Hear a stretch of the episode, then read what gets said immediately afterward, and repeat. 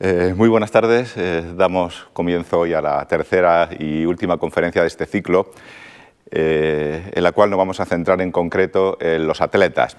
Y vamos a intentar abordar el mundo de los atletas en la Grecia antigua, tratando un tema que yo creo que puede tener cierto interés para el mundo actual, que es este que tienen ustedes en el título, la importancia social del deporte en la antigua Grecia eh, es decir, la importancia que los ciudadanos de las ciudades griegas y en la sociedad en conjunto otorgaba a las competiciones deportivas y a los deportistas, eh, una importancia que se traducía en el eh, prestigio social del que gozaban, también en el dinero que ganaban y en la devoción popular de la que eran objeto. Pero antes de entrar a tratar este tema, como introducción, vamos a decir algunas cosas sobre el final de los Juegos Olímpicos antiguos y su recuperación en el mundo moderno, la creación del movimiento olímpico moderno a finales del siglo XIX, porque tiene bastante que ver, como veremos, con los atletas de la antigua Grecia. Hemos comentado en algunas ocasiones que, en las dos conferencias anteriores, que los cristianos, y por lo menos las jerarquías eclesiásticas mostraron una actitud eh, contraria, incluso abiertamente hostil, contra el deporte griego antiguo por diversos motivos, eh, porque lo consideraban un espectáculo violento, porque los atletas corrían desnudos y sobre todo porque era una celebración religiosa, de manera que eh, asistir a las competiciones deportivas o, por supuesto, participar en ellas, suponía rendir culto a un dios que no era el Dios de los cristianos. Es lógico entonces que cuando el cristianismo se fue difundiendo por todo el imperio romano hasta convertirse en la religión oficial del imperio, ese hecho afectara negativamente al deporte griego y a las competiciones deportivas griegas. Y en concreto, pues ha sido una eh, idea eh, fuertemente consolidada en nuestra tradición cultural que los Juegos Olímpicos antiguos fueron clausurados debido especialmente a motivos religiosos. Y en concreto eh, se ha dicho y se ha sostenido eh, como una verdad casi incuestionable que los Juegos Olímpicos antiguos fueron abolidos por este señor que tenemos aquí, el emperador Teodosio I el Grande, que había nacido no muy lejos de aquí, en tierras de Hispania, en Cauca, la actual Coca, en Segovia o quizá en, Itálica. Eh, digo que era una idea consolidada que los Juegos Olímpicos fueron abolidos por Teodosio I en un edicto del año 393-394. Pero lo cierto es que esta idea es bastante cuestionable eh, porque en realidad no tenemos eh, argumentos sólidos para apoyarla. En realidad el único argumento que tenemos para aceptar esta eh, hipótesis es un texto de un historiador ya medieval, bizantino, que se llama Jorge Cedreno, del siglo XI, eh, que para empezar no es un historiador en absoluto digno de confianza, sino más bien muy descuidado en el manejo y uso que hace de sus fuentes. Y en concreto, el texto, que repito es el único testimonio en el que afirma que las Olimpiadas fueron, los Juegos Olímpicos antiguos fueron abolidos por un edicto de Teodosio I, es un texto que hace lagunas por todas partes, está absolutamente eh, lleno de errores. empieza diciendo Jorge Cedreno que eh, en ese tiempo, en el tiempo de los sucesos que está narrando, se extinguió la fiesta de las Olimpiadas que se celebraba cada cuatro años. Esto es prácticamente lo único que hay de verdad en este texto, que los Juegos Olímpicos se celebraban cada cuatro años. Porque sigue diciendo, y dio comienzo tal fiesta cuando Manasés reinó sobre los judíos. Eh, Manasés se ubica a comienzos del siglo VII Cristo y los Juegos Olímpicos, según la cronología oficial, comenzaron en el siglo VIII. Y sigue diciendo, y se mantuvo hasta el reinado del propio Teodosio el Grande, y empezaron a contarse las indicciones. Las indicciones es eh, una manera de computar el tiempo, muy usado en Bizancio, eh, por periodos de 15 años, y dice Cedreno que las indicciones habían comenzado a partir de Augusto César, lo cual no es cierto, las indicciones comenzaron con Constantino nada menos que 300 años después. Y luego hace una etimología eh, absolutamente falsa, en la que dice que indicción es una corrupción por inacción y que eh, Augusto mm, dio ese nombre para conmemorar la batalla de Accio, en la cual eh, venció, como saben, a la flota de Marco Antonio y Cleopatra y se hizo con el control de, Roma. Y es una etimología absolutamente inventada. Y sigue diciendo, y este es el, el texto en el que se basaba esta idea de que Teodosio I suprimió los Juegos Olímpicos. Este Teodosio destruyó hasta los cimientos todos los templos idólatras que Constantino el Grande había ordenado únicamente que fueran clausurados. Y termina, y en Milán enfermó y se durmió en el Señor cuando tenía 60 años, lo cual tampoco es verdad porque Teodosio I murió con 48 años. Así que ven que el texto está absolutamente eh, plagado de errores y gruesos errores, pero quizá el error más grueso de todos sea que probablemente Jorge Cedreno esté confundiendo a Teodosio I con su nieto, Teodosio II, que eh, gobernó el Imperio Romano en la, primera mitad del siglo V, eh, porque eh, empieza a decir que los Juegos Olímpicos se fueron abolidos en el mismo tiempo de los sucesos que acaba de narrar y lo que está narrando es el perdón de Teodosio a los cristianos que habían incendiado la sinagoga de Constantinopla y eso ocurrió durante el reinado de Teodosio II. De manera que muy probablemente esta idea de que los Juegos Olímpicos fueron abolidos a finales del siglo IV por un edicto de Teodosio I eh, no es eh, cierta. Y sin embargo, como decía, ha sido una idea pues, eh, muy consolidada en nuestra tradición cultural y, aunque a ustedes le parezca increíble, el hecho de que Teodosio I naciera en tierras de Hispania ha servido para alimentar la leyenda negra contra España. Sepan ustedes que la culpa de que los Juegos Olímpicos antiguos fueran abolidos la tuvimos los españoles, a pesar de que España ni existía en aquellos tiempos. Eso al menos es lo que sostenía este señor, George Boudon, un periodista metido a historiador, al cual le fue confiada la misión de hacer la introducción histórica al informe oficial de los Juegos Olímpicos de París de 1924. Y en esta introducción, el señor Bourdon, mire lo que dice. En 394 después de Cristo, un español fanático, el emperador Teodosio I, rabioso de furor contra el atletismo, que tiene la mirada puesta en la belleza corporal y en conjunto contra el helenismo que significa razón y libre examen, publica un edicto que prohíbe la celebración de los Juegos y deja caer sobre Olimpia el manto de plomo del olvido entre el día en que el fanatismo de un emperador proveniente del país que habría de parir la Inquisición arrojó sobre Olimpia la lápida sepulcral y el momento en que una iniciativa francesa restauró en la Atenas transformada los Juegos Olvidados, han pasado 1503 años sobre un mundo en renovación. Así que ya ven ustedes que el señor Bourdon, que no era un especialista en historia antigua ni en historia del deporte, tampoco era muy amigo de España, como podemos ver, ¿no?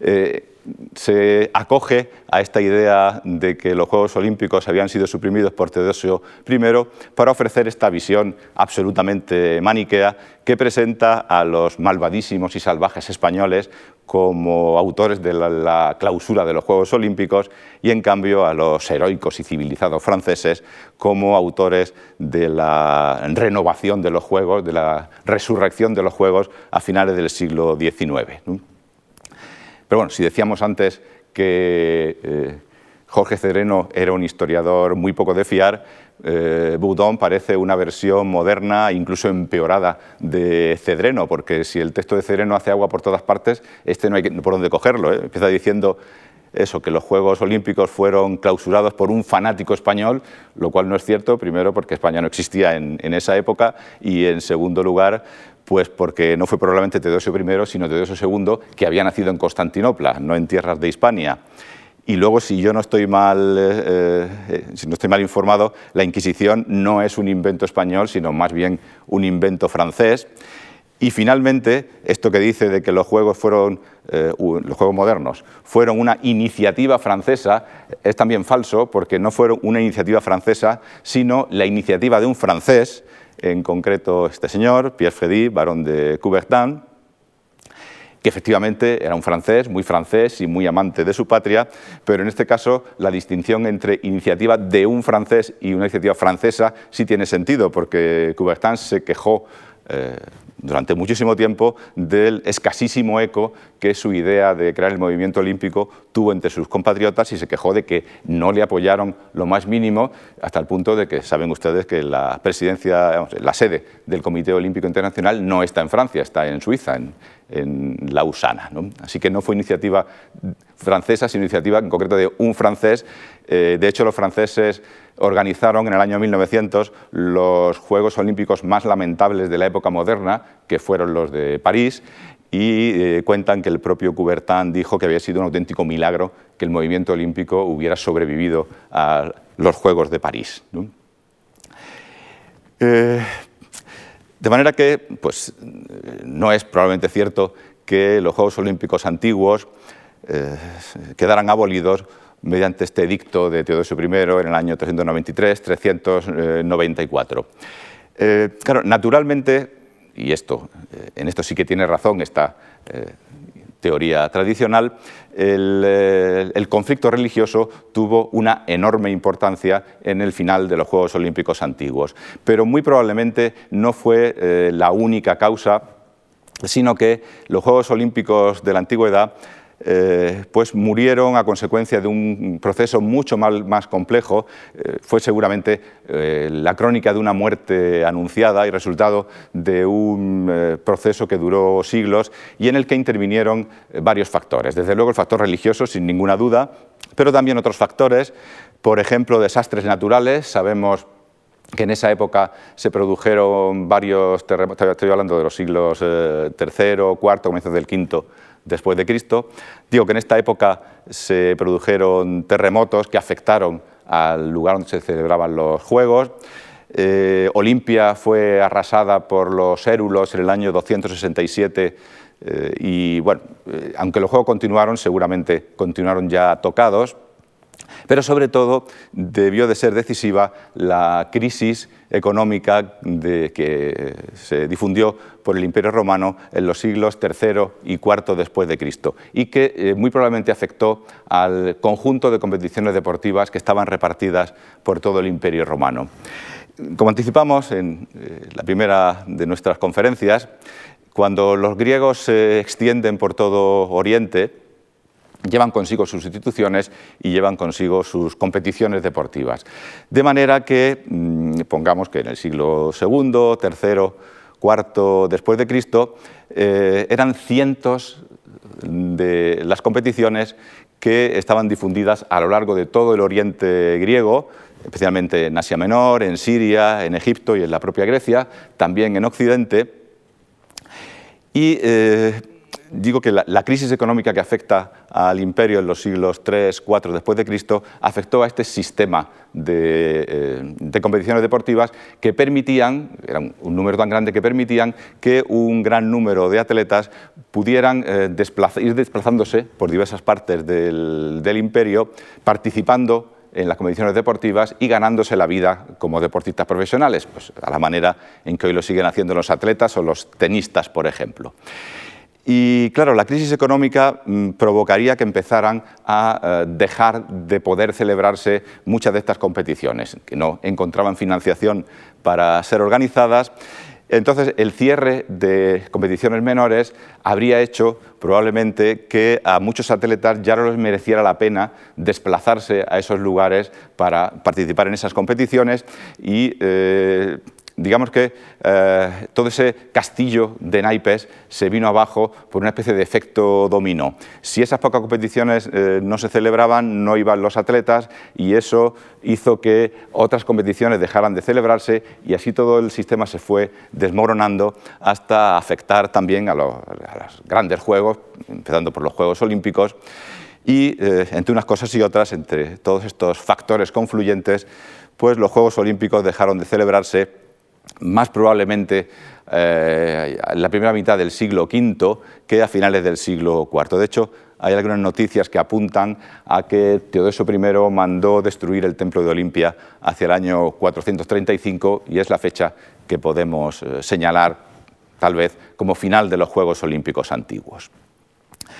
Bueno, pues a partir de entonces los Juegos Olímpicos eh, durmieron un sueño de 1500 años hasta que eh, fueron recuperados y resucitados a finales del siglo XIX.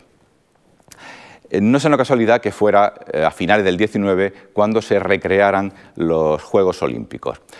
Hubo intentos anteriores, pero el, intento que triunfó fue el que llevó a cabo Pierre Freddy.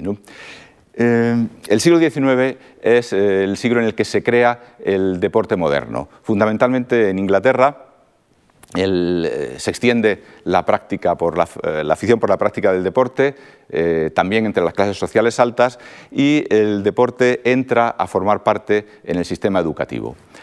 Precisamente el modelo inglés es el que inspira a Coubertin para crear el movimiento olímpico. Eh, Coubertin eh, concebía el deporte sobre todo como un factor educativo y su primera intención eh, pues era, mm, digamos que, trasladar el sistema educativo inglés en el que el deporte pues, desempeñaba un papel importante, trasladarlo a Francia. Y luego le surge la idea de celebrar una gran competición internacional que, como indica con frecuencia, por ejemplo en este texto, pues eh, sirviera de vínculo de entendimiento y de relación pacífica entre los pueblos del, mundo. Pero el siglo XIX, aparte de ser el, siglo en el que nace o se crea el deporte moderno, es también eh, el siglo en el que se consolida definitivamente, o empieza a consolidarse, mejor dicho, el deporte profesional que se van creando competiciones deportivas en las cuales los vencedores reciben premios y pueden vivir de, su participación en esas competiciones. Y claro, a los eh, miembros de las clases altas británicas, que tienen afición por la práctica del deporte, pues se les plantea un problema, porque dicen, bien, nosotros queremos practicar el deporte, queremos participar en competiciones deportivas, pero no queremos competir con atletas profesionales, eh, porque ellos compiten por dinero, nosotros no, solamente por afición al deporte y además eh, ellos, los profesionales, proceden de, sobre todo de clases sociales bajas, no pertenecen a nuestra clase social. Se crean entonces los llamados eh, clubs atléticos amateurs, como este que fue creado en la Universidad de Londres en 1866, en los cuales, en cuyos estatutos se dice explícitamente esto que tienen ustedes ahí, que la intención de la fundación de, esos club, de ese club era proporcionar a los caballeros amateurs los medios para practicar el deporte y competir unos con otros sin verse obligados a mezclarse con corredores profesionales. Y en otros clubs similares los estatutos de otros clubes similares se hacen afirmaciones semejantes como esa que tienen ahí y que indica claramente eh, que se identificaba el deporte profesional con las clases bajas de la población. Dice, no será admitido como miembro cualquiera que sea o haya sido de profesión o por cobrar un salario por ello, mecánico, artesano o jornalero, o se haya dedicado a cualquier ocupación baja. Bueno, pues este conflicto entre el eh, deporte profesional y el deporte aficionado o amateur está también en el origen de los Juegos Olímpicos modernos. Cuando en el año 1894 se convoca en la Sorbona la, reunión en la que se crea el movimiento olímpico moderno, este de aquí es eh, Coubertin, uh, aquí, y este de aquí es eh, Dimitrios Vikelas, un diplomático griego que fue el primer presidente del Comité Olímpico Internacional. Digo, en este congreso eh, se discute este tema de eh, si quienes van a participar en los Juegos Olímpicos deben ser profesionales o no, y se concluye que los Juegos Olímpicos se celebren por primera vez en Atenas, los Juegos Olímpicos modernos, en Atenas en 1896 y que no compitan atletas profesionales. Y esto ha sido una ley que ha tenido una repercusión enorme en el movimiento olímpico moderno y que no se ha abolido nada menos que hasta el año 1992, hasta los Juegos de Barcelona. Hasta ese momento los deportistas profesionales no han podido participar en los Juegos Olímpicos ¿eh? debido a, este conflicto que hubo en, los orígenes. Bueno, pues quizá eh, muchos de ustedes estén preguntándose desde hace un rato, ¿y esto qué tiene que ver con el deporte griego antiguo? ¿Mm? Bueno, pues sí tiene que ver y tiene además mucho que ver, porque el siglo XIX es también el siglo en el que se produce la gran eh, eclosión por la admiración hacia el mundo antiguo y en concreto hacia el mundo griego. ¿Mm? El conocer la Grecia antigua y sobre todo el aprender y saber griego antiguo se convierte, sobre todo en Inglaterra, pero en otros países de Europa también, en una marca de prestigio social y prestigio cultural. Entonces, todo lo que tiene que ver con la antigua Grecia es un modelo prestigioso. Y entonces, eh, los defensores del deporte amateur frente al deporte profesional eh, toman precisamente como modelo el atleta griego antiguo, o lo que ellos creían que era el atleta griego antiguo. Con el siguiente argumento, dicen, bueno, nosotros tenemos que ser como los deportistas de la antigua Grecia, que eh, las épocas arcaica y clásica, hasta el siglo IV antes de Cristo, eh, no competían por dinero, sino competían simplemente por unas coronas que simbolizaban su valía, que simbolizaban sus cualidades, pero no competían por dinero. Y debemos evitar, como eh, que ocurra ahora lo que ocurrió en la antigua Grecia, que cuando eh, empezaron a competir eh, atletas procedentes de clases sociales inferiores, empezó a meterse el dinero en el deporte griego y eso llevó a la ruina del deporte griego que inició a partir del siglo IV antes de Cristo un proceso de decadencia que duraría hasta su final. Esta era la idea que, tenían por aquel entonces del atleta griego antiguo.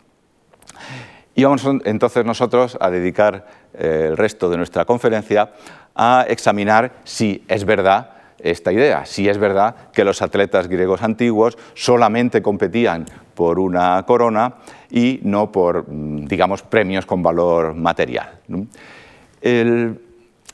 quienes defendían esta idea de que, digamos, de la pureza de los eh, atletas griegos de las épocas arcaica y clásica, partían de textos como este del historiador, Heródoto, que a mediados del siglo V a.C.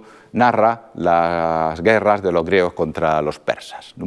Y en el libro octavo, hablando de la Segunda eh, Guerra Médica, eh, cuenta esta historia. Dice que vinieron a ellos, a los persas, unos pocos desertores de Arcadia, griegos, faltos de medios y deseosos de ser útiles. Los llevaron ante el rey y los interrogaron los persas, hablando uno solo en nombre de todos, acerca de las cosas en las que estaban ocupados los griegos. Ellos les dijeron que estaban celebrando los Juegos Olímpicos y contemplando competiciones atléticas e hípicas. El persa les preguntó cuál era el premio propuesto por el que competían y ellos contestaron que la corona de olivo que allí se daba. Entonces Tritantejmes, hijo de Artabano, expresó un juicio muy noble que le valió ser tenido por el rey como cobarde Informado en efecto de que el premio era una corona y no dinero, no aguantó permanecer en silencio y dijo a todos lo siguiente, ay Mardonio, ¿contra qué hombre nos has traído a luchar que no compiten por dinero, sino por poner a prueba sus cualidades? Esta era la, idea básica eh, que tenían los defensores del deporte griego amateur y cuando tomaban como modelo al atleta griego antiguo. Pero es verdad esto, es verdad que los atletas griegos no competían por dinero. Pues lo cierto es que no, que premios eh, con valor material en los Juegos Deportivos griegos los conocemos desde el primer testimonio que tenemos de competiciones deportivas el primer testimonio escrito, que son los poemas homéricos. Ya en los poemas homéricos, como veremos, eh, en las competiciones deportivas hay premios con valor material. Eh, en, realidad, en el deporte griego había dos tipos de competiciones. En primer lugar, eran los que se llamaban, los, llamaban en la terminología que utilizaban los propios griegos, los juegos por coronas, como esta que está recibiendo el, inventor mítico del boxeo, el eh, Polideuces o, Pollux.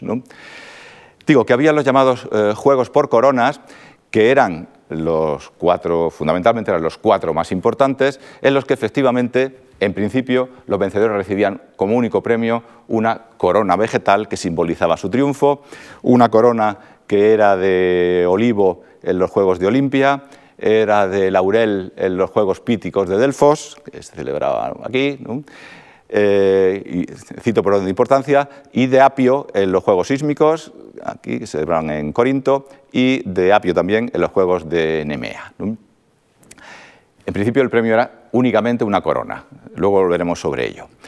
Pero junto a estos, la inmensa mayoría de los juegos, de los juegos deportivos eran lo que los griegos llamaban juegos por dinero, de los cuales los más importantes eran los que tenían lugar en Atenas, las grandes panateneas.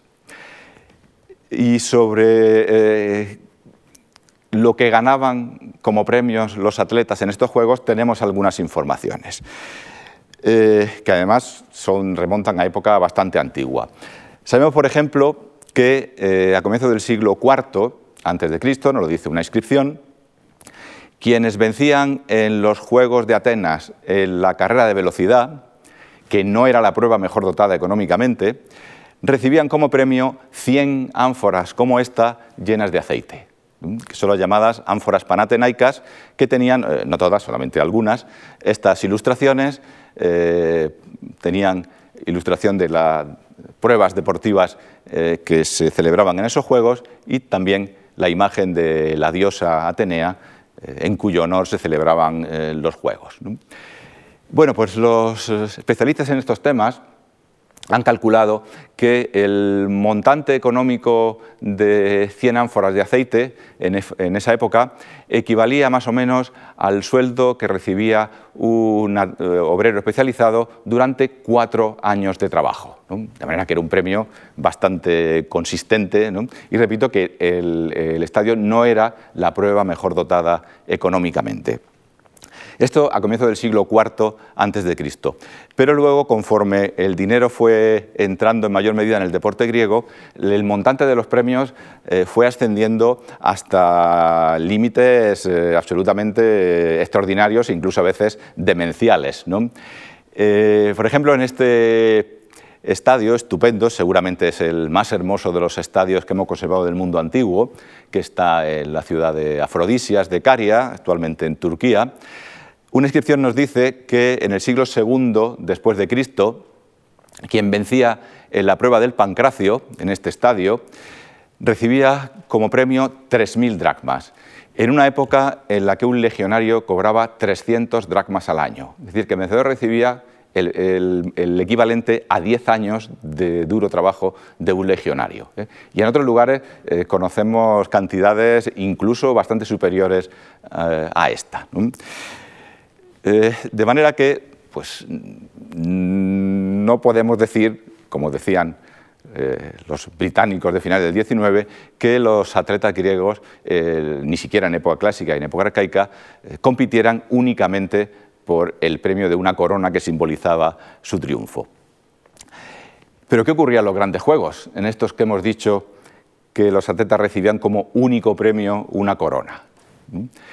Pues sí, es cierto que el único premio material que recibían era una corona, ¿no? Pero al igual que ocurre hoy día, y yo no dudo que hoy día el, dinero sea la principal motivación de los atletas que acuden a los Juegos Olímpicos. Estoy seguro de que en su inmensa mayoría van para competir en los Juegos y para disfrutar de los Juegos. ¿no?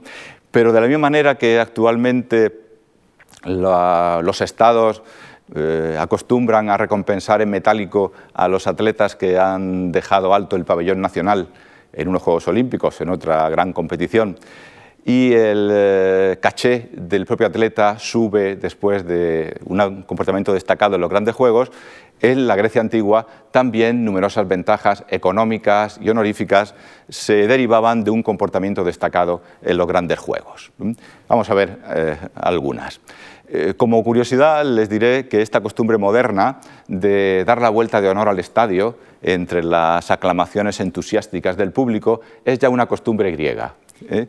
y que se practicaba en época de Platón, eh, la primera mitad del siglo IV antes de Cristo, al final de su gran obra La República, Platón hace una comparación compara la búsqueda de la justicia con una competición deportiva y dice que cuando hayan recogido los premios de la justicia, como los vencedores que se dedican a dar vueltas recogiendo recompensas. ¿eh? Es decir, que la vuelta de honor incluía que el público les lanzaba objetos que los atletas se podían llevar. ¿no? Como nos dice el léxico bizantino Suda, que Es una noticia muy curiosa, dice, cuando comenzaron a competir sin premios, a los que habían vencido les colocaban coronas quienes tenían con ellos lazo de amistad o parentesco, mientras que de los demás, los que estaban sentados muy cerca y se hallaban próximos, añadían cosas de más valor, mientras que los que estaban más lejos les arrojaban flores y hojas cuando daban la vuelta de honor. Y concluye, así también ahora a los que han competido brillantemente les arrojan además sombreros y cinturones e incluso túnicas. ¿no? Que creo que eso lo hacen todavía eh, la Plaza de Toros. Yo es que no he pisado ninguna en mi vida y no lo sé, pero lo he, leído. Bueno, y en, la fiesta de celebración de la victoria, que tenía lugar en el caso de Olimpia, en el propio santuario de Olimpia, pues el, vencedor podía encargar a un poeta que compusiera en su honor un poema eh, para celebrar la ocasión, que era cantado por un coro que acudía allí al, lugar de celebración. Pero esto no era nada comparado con la eh, acogida eh, de que eran objeto los atletas cuando volvían a su, a su patria. Y efectivamente, acostumbrados como estamos a contemplar a menudo el desbordante delirio con el que son recibidos en sus ciudades los atletas y sobre todo los equipos que logran una victoria supuestamente destacada en una competición. Ya saben ustedes que suelen pasear la copa en un autobús, como hizo aquí el Atleti después de una gloriosa victoria de hace unos años, y que hay una recepción por parte de las autoridades locales, se ofrece la copa a la Virgen Patrona y a los, eh, a los aficionados, etc. Digo, acostumbrados como estamos a contemplar estas cosas, pues no nos extrañará en absoluto la recepción de que fue objeto un corredor, eh, un corredor siciliano, exéneto de Acragante, cuando volvió a su ciudad natal después de haber obtenido el triunfo en la carrera de velocidad de los Juegos Olímpicos del año 412 a.C. Nos dice el historiador Diodoro de Sicilia que cuando llegó al puerto lo llevaron a la ciudad sobre un carro, y lo escoltaban, aparte de otras cosas, 300 carros tirados por caballos blancos, todos pertenecientes a los propios ciudadanos de Acragante.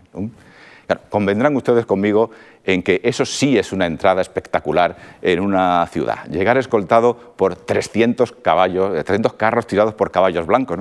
Al lado de eso, convendrán ustedes en que pasear una copa en un, autobús descapotable es una auténtica birria.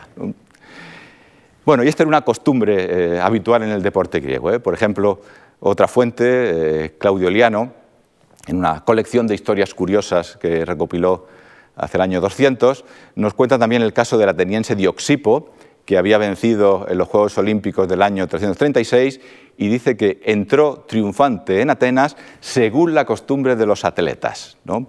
Se congregó entonces una gran multitud y todos encaramados en cualquier sitio, y se imagina uno a los aficionados modernos subidos a las farolas para ver a sus eh, ídolos pasear la copa, ¿no? vieron el espectáculo. De manera que esto es una costumbre que parece que está muy arraigada en el deporte griego antiguo, estas recepciones espectaculares de los atletas, que son naturalmente una señal indicativa del prestigio social y de la devoción popular que había por los vencedores en las competiciones deportivas. Pero es que además, eh, sí, los atletas que vencían en Olimpia o en Delfos o en los Juegos Sísmicos recibían una corona pero es que también podían recibir premios en metálico que les pagaban eh, sus ciudades después de haber vencido y haber supuestamente honrado a la ciudad con su victoria. Y estos premios en metálico son muy antiguos. ¿eh? De hecho, si es cierto lo que nos comentan nuestras fuentes, eh, en Atenas la ciudad pagaba a los atletas vencedores nada menos que desde comienzos del siglo VI a.C., que es la época en la que se datan las leyes de Solón, un corpus legislativo fundamental en la historia del mundo antiguo y de la Atenas antigua. Nos dice Plutarco que eh, las leyes de Solón establecían que a los vencedores en los Juegos Sísmicos se les diera un premio de 100 dracmas, pero a los vencedores en los Juegos Olímpicos un premio de 500 dracmas, que era una suma muy considerable. Pues, dos siglos después es el, sueldo de un año de un obrero especializado, dos siglos antes sería una suma eh, mayor. Y vean que otra fuente que nos cuenta la misma historia, Diógenes Laercio, Eh, no dice que Solón fijara esas cantidades para premiar eh, en exceso a los atletas, sino por lo contrario. Esta ley entraba, formaba parte de unas leyes que Solón promulgó para eh, evitar eh, el exceso en los gastos suntuarios, es, decir, que pretendía limitar los premios que se daban a los atletas ¿eh? y lo fijó nada menos que en 500 dracmas para los vencedores olímpicos. De manera que los atletas que vencían en Olimpia no solo recibían una corona, también recibían luego premios en metálico y también pues eh, otras recompensas eh, dinerarias y honoríficas que eh, nos levantaron naturalmente la protesta de los intelectuales de la época desde muy pronto. Y estas recompensas honoríficas y económicas eran, por ejemplo, la erección de una estatua del atleta a expensas públicas, el derecho a ocupar asiento de preferencia gratuito en los espectáculos públicos, que en principio era un privilegio que solo se concedía a los grandes benefactores de una ciudad, el derecho a eh, manutención gratuita de por vida a expensas públicas. Un vencedor en los Juegos Olímpicos podía ir en una ciudad griega a comer gratis toda su vida en, lo que se llama el Pritaneo de la ciudad, donde estaba la, comisión permanente, digamos así, del, gobierno de la ciudad, que comían allí y ahí podían ir a los atletas durante toda su vida a comer gratis. E incluso sabemos que en época imperial romana eh, los atletas estaban eh, libres del pago de algunos impuestos. Y claro, ya digo que eh, desde muy pronto estos privilegios económicos y honoríficos de que gozaban los atletas pues provocaron, seguramente por envidia malsana, la protesta de los intelectuales que decían, pues hombre, yo creo que yo contribuyo más al bienestar de mi ciudad que un atleta. ¿Qué gana una ciudad con que un atleta eh, obtenga una victoria deportiva? Y eso lo dice expresamente el filósofo Genófanes de Colofón, pues nada menos que hacia el año 500 antes de Cristo, eh, en un poema que compone, todavía los filósofos escribían poemas, un poema que compone precisamente para protestar por este hecho, y que dice lo siguiente. Eh, dice, mas si alguien alcanza la victoria con la rapidez de sus pies o compitiendo en el pentatlo, allí donde está el recinto sagrado de Zeus junto a las corrientes del Pisas, en Olimpia, o bien disputando la lucha o incluso aguantando el doloroso pugilato o la terrible prueba que llaman pancracio, a los ojos de sus conciudadanos aparecerá como hombre muy ilustre y alcanzará el conspicuo asiento de preferencia en los espectáculos y alimentos a cargo del erario público obtendrá de la ciudad. ¿Mm?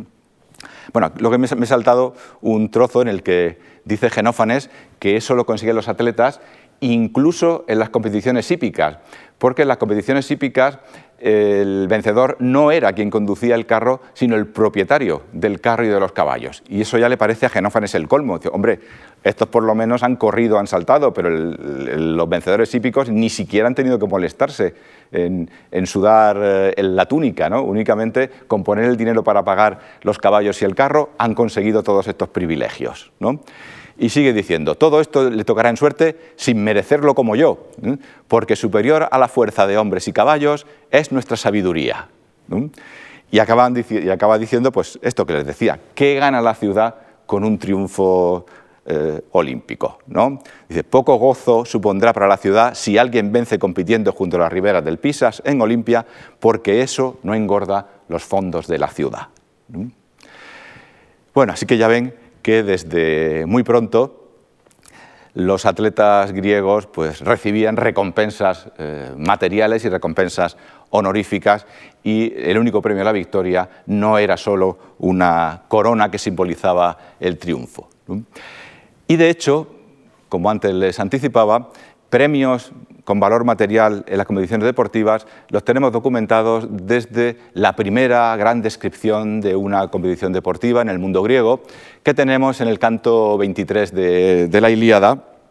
Es el canto en el que Aquiles celebra una competición deportiva para honrar la memoria de su amigo Patroclo, que ha muerto a manos del troyano Héctor. Ya ven ustedes que hay vinculación aquí también con el culto. ¿no? En honor de los muertos se celebra una competición eh, deportiva. Y que es una descripción es absolutamente maravillosa, es una, de las mejores crónicas deportivas que se han escrito nunca, la tenemos ya en el canto 23 de la Ilíada. Y claro, ahí Aquiles, que es el organizador, eh, pues financia los premios que van a recibir los vencedores.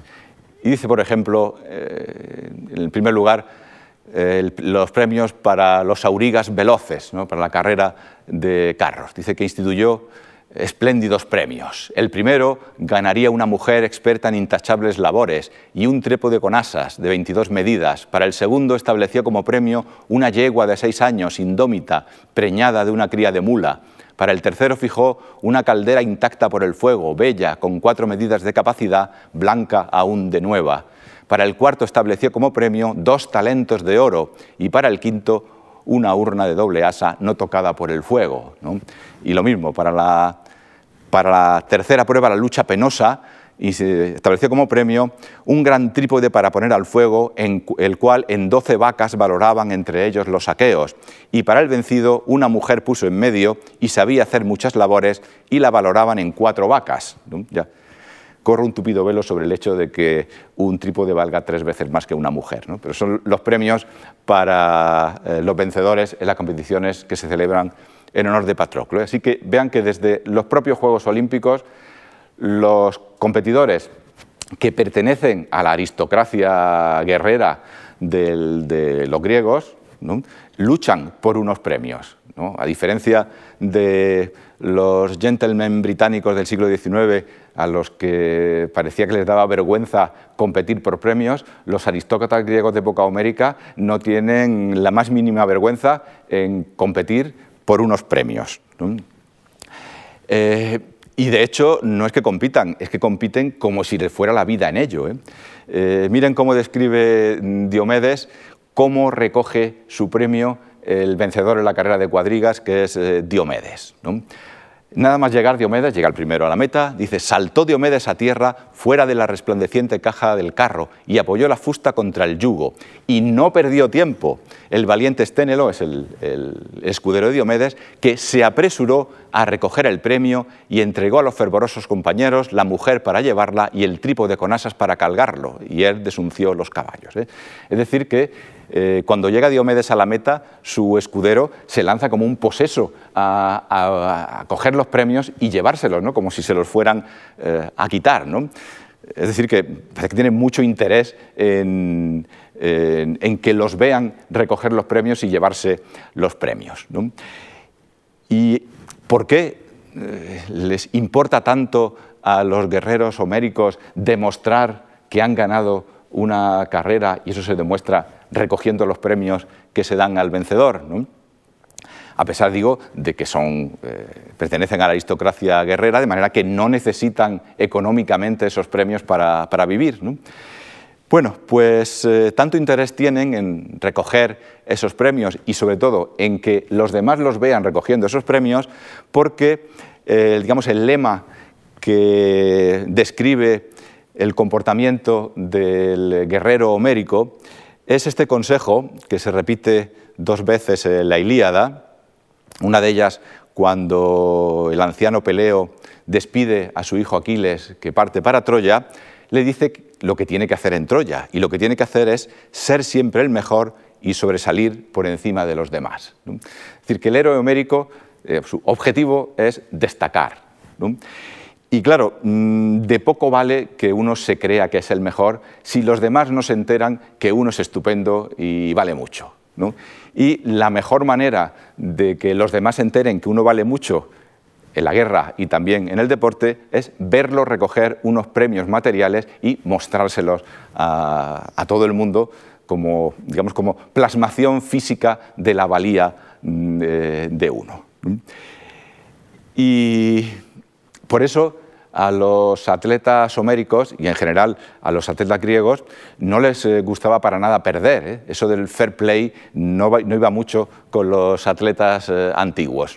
Y esto lo vemos ya en la propia Ilíada, en la carrera de cuadrigas, esta es la que vence Diomedes, queda el tercero, Antíloco, que es el hijo del rey de, Néstor, el, rey de Pilos, y cuando llega a la meta está muy enfadado porque piensa que el que ha llegado segundo le ha hecho trampas y que él merece el segundo premio. Y miren ustedes eh, lo que dice. Dice, hay en tu tienda, se dirige Aquiles, hay en tu tienda mucho oro, hay bronce y reses, y hay siervas y solípedos caballos. Coge algo de eso y dáselo luego, aunque sea un premio mejor, o incluso ahora mismo si quieres que los saqueos, te, los griegos te alaben. Pero a la yegua, que era el segundo premio, no la pienso soltar, ¿eh? que intente conseguirle el hombre que quiera llegar conmigo a las manos y a la lucha. ¿no? le importa tanto el valor material como el hecho de que le han robado el segundo premio, ¿no? pero es un segundo premio con valor material que demuestra que él merece ese segundo puesto y en consecuencia eh, ese premio. Y digo que a los atletas antiguos no les gustaba nada perder y lamentablemente el lema olímpico este de que lo importante es participar, lamentablemente no valía para los eh, atletas griegos eh, antiguos. Eh, en esto el deporte griego antiguo es incluso más cruel que el deporte moderno. En los Juegos Olímpicos modernos hay un primero, un segundo que tiene medalla de oro, de, plata, perdón, un tercero que tiene medalla de, bronce y luego cinco más que tienen diplomas olímpicos. En la antigua Grecia uno ganaba y los demás perdían. Y así como todo eran parabienes para el vencedor, con el perdedor no había piedad. Eh, miren ustedes lo que cuenta Píndaro cuando celebra el triunfo de Aristómenes de Gina en los Juegos Píticos del año 446 a.C. Aristómenes venció, pero ¿qué pasó con los vencedores? Pues esto que nos cuenta Píndaro, eh, con los perdedores, perdón. Sobre cuatro rivales caíste desde arriba con aviesa intención, y para ellos en los Juegos Píticos no se decidió un regreso a casa tan grato como el tuyo, ni cuando llegaron junto a su madre, dulces sonrisas los rodearon de gratitud. Al contrario, por callejones andan a escondidas procurando evitar la mirada de sus enemigos, mordidos por el fracaso.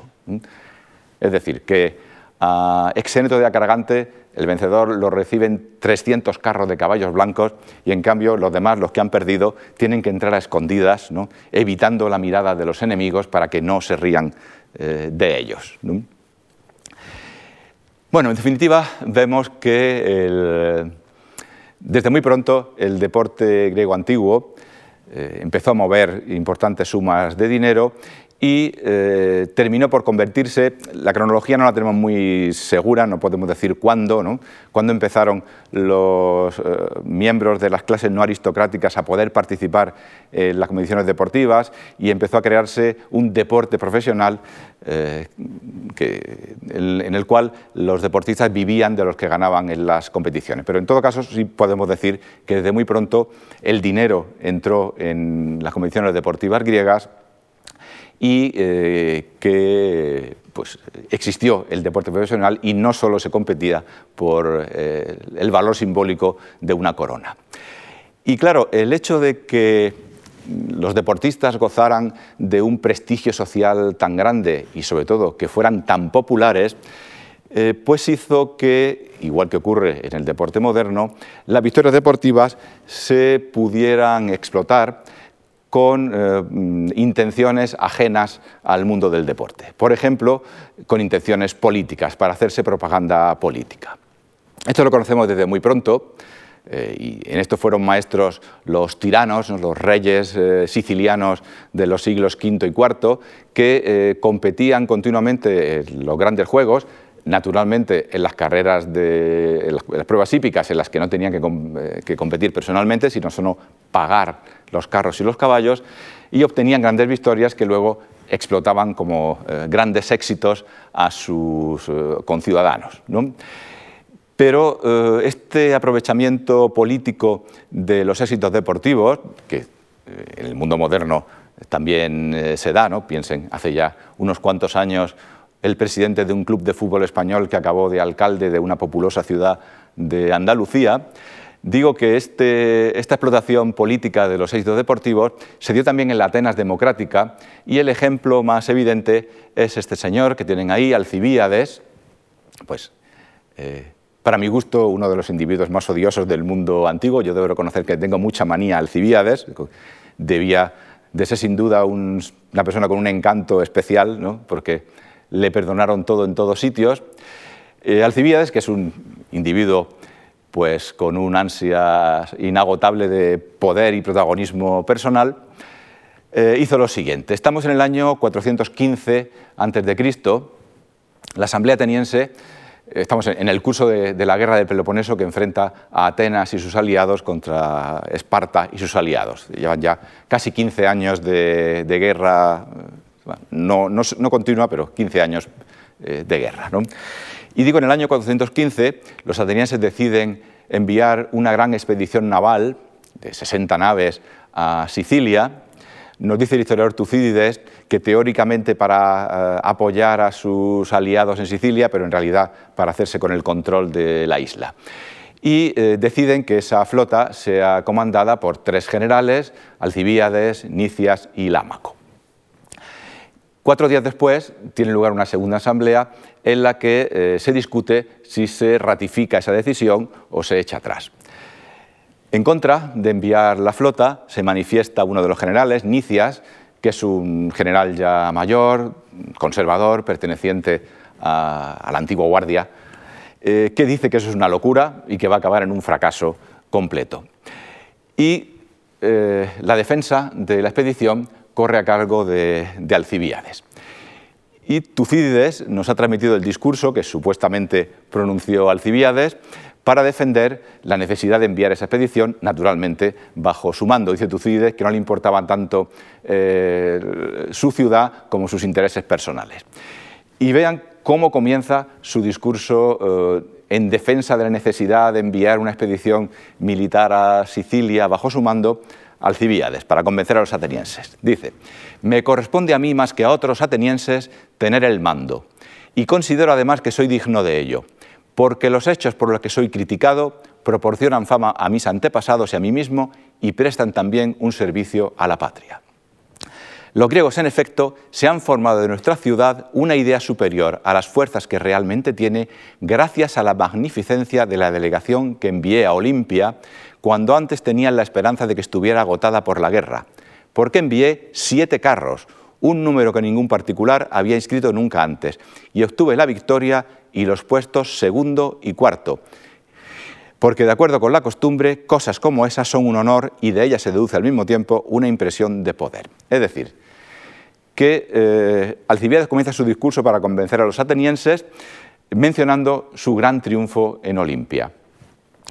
Presentó siete carros, obtuvo el premio, los puestos primero, segundo y cuarto, y eh, eh, alcanzó una enorme popularidad en Atenas. Esto ocurrió un año antes, un año antes y eh, Alcibíades presenta su victoria en Olimpia como una muestra del poder de la ciudad. al ver ese enorme éxito que obtuve en Olimpia, los enemigos se creyeron que la ciudad estaba mucho más fuerte de lo que era en realidad. Y eh, lo cierto es que la Asamblea ateniense aprobó el envío de la expedición a Sicilia, que acabaría en un fracaso absoluto y eh, eh, aceleraría la derrota de Atenas en, la guerra. Claro, tampoco podemos calibrar la importancia que tuvo la popularidad alcanzada por Alcibíades con su victoria en Olimpia en el éxito de su propuesta. Pero lo que sí podemos decir es que el hecho de que el primer argumento que esgrimiera Alcibíades fuera su victoria en Olimpia significa que Alcibíades estaba convencido de que eso iba a ser un factor decisivo para convencer a los eh, atenienses. De hecho, Alcibíades, que tuvo muchos conflictos durante toda su vida, parece que recurría constantemente a su victoria en Olimpia cada vez que tenía algún problema. Eso lo dice con bastante mala uva un enemigo suyo, el orador eh, Andócides, que dice que cuando tenía algún problema y le preguntaba, le, pedían explicaciones, Alcibiades dice que mm, no replicará nada, no contestará, sino que hablará acerca de su victoria en Olimpia y se defenderá de todo menos de aquello de lo que es acusado. Es decir, cuando le decían algo, decían, ah, es que yo vencí en Olimpia. ¿no? Parece que era su argumento eh, recurrente. Bueno, y como decía antes, los tiranos de Sicilia eh, recurrieron frecuentemente a la popularidad que da el deporte para hacerse propaganda ante sus oprimidos conciudadanos. Y eh, tenemos bien documentada en la antigüedad también una práctica que sigue siendo habitual en el deporte moderno, que es, eh, digamos, comprar atletas de otras ciudades o de, otros países para que compitan representando a otra ciudad. Eh, eso le ocurrió seguramente con el gran atleta de la antigüedad, Ástilo, de la ciudad de Crotona. Crotona es una ciudad del sur de Italia, donde se establecieron los pitagóricos en el siglo VI Cristo, y allí se creó una escuela atlética ligada probablemente a una escuela médica muy eh, famosa de, la época, digo, una escuela atlética eh, que fue absolutamente eh, fastuosa. Durante un siglo fue casi el principal centro deportivo de Grecia, del mundo griego, vaya.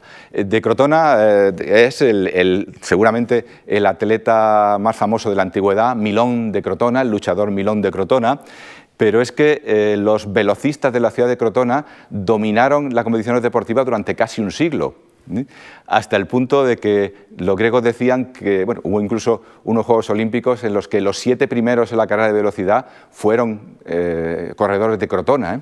de manera que los griegos decían que el último de los de Crotona era el primero del resto de los griegos. Pues el último representante de la gran escuela de velocistas de Crotona fue este Ástilo, de Crotona, que consiguió pues lo que acaba de conseguir hace unos años Usain Bolt, que es vencer en las dos pruebas de velocidad pura en tres Juegos Olímpicos consecutivos. Este ástilo venció en la prueba del estadio del doble estadio, un equivalente a nuestros 200 y 400 metros, en los Juegos Olímpicos del año 488 y 484, y en el año 480 vence en estas dos pruebas y además en una tercera prueba, que es esta, la carrera con armas, en la cual los corredores iban con casco, escudo y grebas. Pero resulta que cuando en la ceremonia de proclamación de vencedores, en, las que eh, se decía el nombre del atleta y su ciudad, cuando van a proclamar al vencedor, no dicen el vencedor ha sido Ástilo de Crotona, sino que dicen ha sido Ástilo de Siracusa.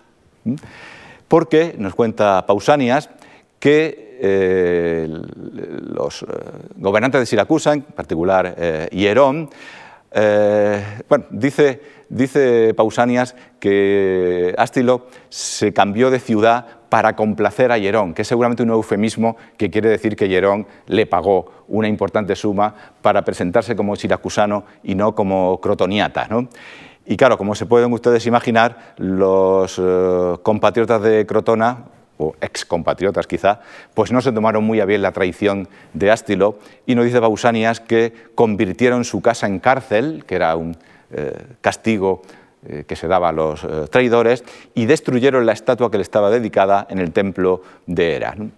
Tenemos más casos similares. Sabemos que en el año 384 un corredor cretense, los cretenses eran especialistas en carreras de fondo, que se llamaba Sotades, eh, venció en los Juegos Olímpicos, la carrera de, fondo, y en, el año, en la Olimpiada siguiente, en el año 380, eh, participó también, pero ya no corría como representante de, Creta, sino como representante de la ciudad de Éfeso. Y eh, nos cuenta también Pausanias que cuando este Sotades quiso volver a Creta después de los Juegos del año 280, los cretenses le dijeron que no, que ahí no entraba, que estaba condenado al exilio y que no volvía a pisar eh, Creta. En fin, estas cosas también las conocemos en el deporte moderno. ¿no? Piensen lo que ocurrió hace ya unos cuantos años cuando el eh, futbolista portugués Luis Figo abandonó el Barcelona para fichar por el Real Madrid, que luego era recibido apoteósicamente en el No Camp, donde le, tiraban toda clase de objetos y, si no recuerdo mal, una cabeza de cerdo o de cordero le llegaron eh, a tirar. Claro, eh, el hecho de que eh, los vencedores en los Juegos Deportivos fueran tan populares e incluso pudieran tener acceso a ganar sus buenas cantidades de dinero, hizo que inevitablemente la corrupción y las trampas entraran en el deporte antiguo. Eh, Filóstrato, del que hemos conservado un tratado sobre la ejercitación física, pues nos presenta en su época, hacia el año 200, un panorama poco menos que apocalíptico. ¿eh? Fíjense que, que dice que hizo que comenzaran a aparecer comportamientos contrarios a las normas por dinero y que se compraran y vendieran victorias. ¿no? Y dice que los juegos ísmicos y los juegos píticos estaban ya, estaba todo corrompido ¿no? y que la única excepción es eh, los Juegos Olímpicos, que permanecen inviolables de acuerdo con la antigua tradición, pero las demás competiciones están echadas a perder. Bueno, esto seguramente es una posición muy, muy exagerada, yo creo. Eh, Filósofo, además, durante toda su obra establece un contraste entre el deporte antiguo, que aquello sí que era deporte, y el deporte moderno, que no vale nada y es todo corrupción. ¿no? Yo creo que eh, en el deporte griego debía pasar una cosa similar al deporte moderno, que efectivamente hay corrupción, pero, y victorias que se compran y se venden, pero yo creo que la inmensa mayoría de los atletas compiten noblemente por conseguir el triunfo pero que eh, había corrupción en el deporte griego antiguo, debido, repito, a estas eh, recompensas económicas y honoríficas que podían conseguir los atletas, pues si había alguna duda, nos lo confirmó un curioso documento que eh, se encontró muy recientemente, en el año 2014 se publicó, que es este papiro egipcio, que ese texto que tienen ahí contiene esto. Esto es eh, ni más ni menos que un acuerdo legal y absolutamente legal para amañar una competición deportiva, en concreto una eh, lucha, una competición de lucha. Y digo que es un, contrato absolutamente legal. Miren ustedes que está hasta fechado, el 23 de febrero del año 267 antes de Cristo, perdón, después de Cristo. Y eh, básicamente dice lo siguiente. Eh, un señor que se llama Aurelio Acila, que vive en la ciudad egipcia de Antinópolis, que es un hombre rico y además un hombre respetado en la ciudad, se nos dice que es sumo sacerdote de la espléndida ciudad de los antinoitas, tiene un hijo que se llama, aquí no lo dicen, Aurelio Nicantino, que va a competir en la ciudad en una competición de lucha deportiva. Y por si acaso, pues eh, Aurelio Acila decide sobornar a su rival, que es este niño que se llama eh, Aurelio Demetrio, pagándole para que se deje ganar. Y entonces, puesto que son niños, es una competición de lucha infantil, y no pueden ellos eh, firmar el contrato personalmente, lo hacen a través de sus padres o representantes legales. Así que se reúnen este Aurelio Acila con los representantes del niño Aurelio Demetrio, que son Marco Aurelio Lucamón eh, y, y, Cayo Julio Teón, que no va personalmente, sino que lo representa Marco Aurelio Sereno, y acuerdan, en términos clarísimos, ahí lo tienen ustedes, que la competición de lucha infantil, Demetrio, Aurelio Demetrio, se dejará caer tres veces. Para vencer la lucha había que caer tres veces, ¿no? Y abandonará, recibiendo por medio de vosotros 3.800 dracmas en moneda de plata antigua, libre de riesgos. ¿eh? Y luego se nos dice eh, las condiciones.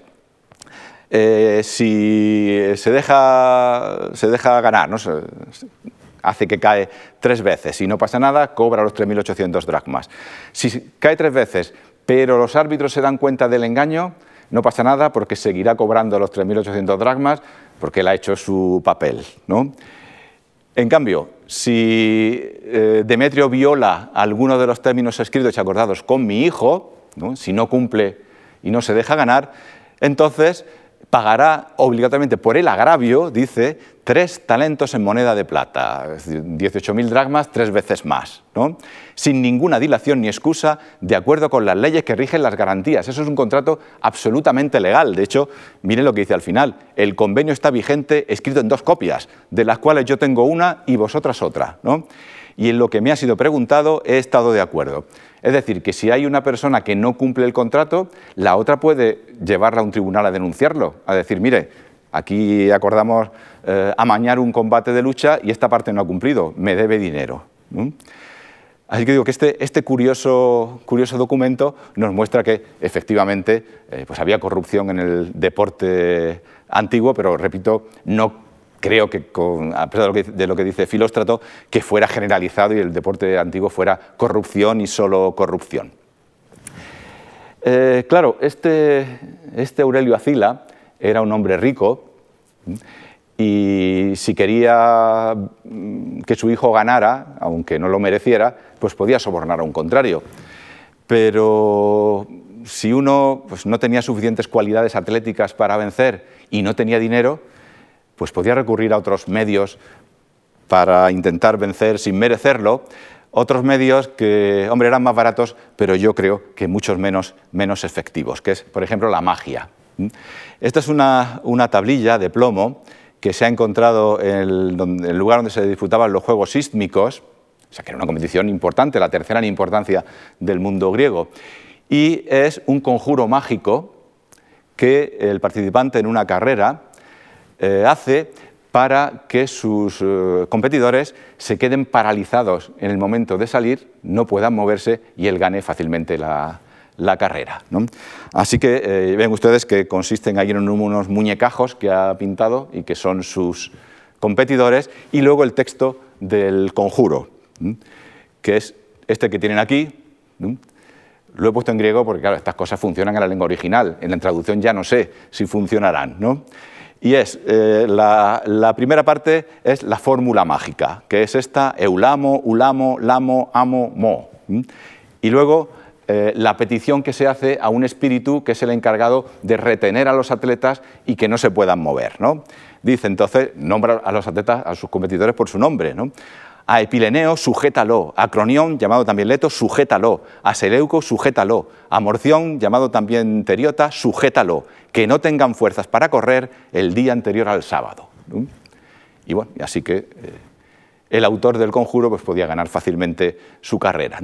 Tenemos bastantes testimonios de esta magia que se utilizaba en las competiciones deportivas y que, si alguno es aficionado más bien a las eh, apuestas hípicas, también tenemos eh, conjuros mágicos para hacer que el caballo de uno venza. Este es un papiro de los siglos IV y V y vean que empieza con una lista de los caballos que van a correr, ¿no? Saragénoble, Mu, Portaón, Didima, Ninfica, Pele, Estrabo, ¿no?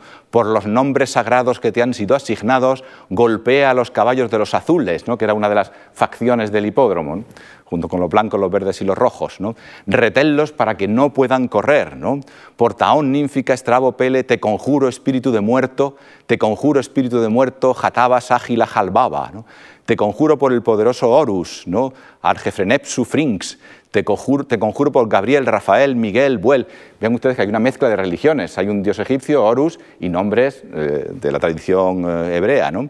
Sal al hipódromo para derribarlos, para provocar sus caídas y atar sus patas. ¿no? Y te conjuro por el dios de los dioses. En fin, pues ya ven ustedes que eh, era tal la popularidad que uno podía alcanzar siendo atleta en la antigua Grecia y también las recompensas económicas que podía recibir, que en algunos casos se llegaba a, estas prácticas no muy honradas para eh, conseguir una victoria. Pero repito, de eso no podemos deducir que la corrupción fuera general en el deporte griego y igual que hemos visto antes que algunos atletas como Ástilo o Sotades se dejaron eh, convencer por el vil metal para traicionar a su ciudad y presentarse eh, en, nombre de otra ciudad, tenemos también ejemplos desde muy antiguo que nos muestran todo lo contrario, ¿no? de atletas que a pesar de que eh, les ofrecieron dinero, no hicieron caso y hicieron constar orgullosamente el nombre de su ciudad cuando fueron nombrados, proclamados vencedores. Eso es lo que hizo en el año 388 a.C un niño de la ciudad de Mileto, que se llamaba Antípatro, que venció en el, boxeo infantil. Nos cuenta también Pausanias que unos siracusanos que traían a Olimpia un sacrificio de parte de Dionisio, ya hemos dicho que Dionisio era el tirano de Siracusa, ya hemos dicho que los siracusanos parece que eh, recurrían a estas prácticas para tener representación más lucida en las competiciones deportivas, Dice que, estos siracusanos intentaron sobornar al padre de Antípatro para que hiciera que en la ceremonia de proclamación de vencedores su hijo fuera proclamado como siracusano. Pero Antípatro no dio, que era un niño, repito, no dio ningún valor a los regalos del tirano y se hizo proclamar de Mileto. ¿no? Orgullosamente dijo, soy de Mileto. Y no solo eso, sino que además hizo inscribir en la estatua que en su honor se erigió en Olimpia, que él era milesio de nacimiento y que estaba representando a Mileto. Y, y nada más, muchas gracias.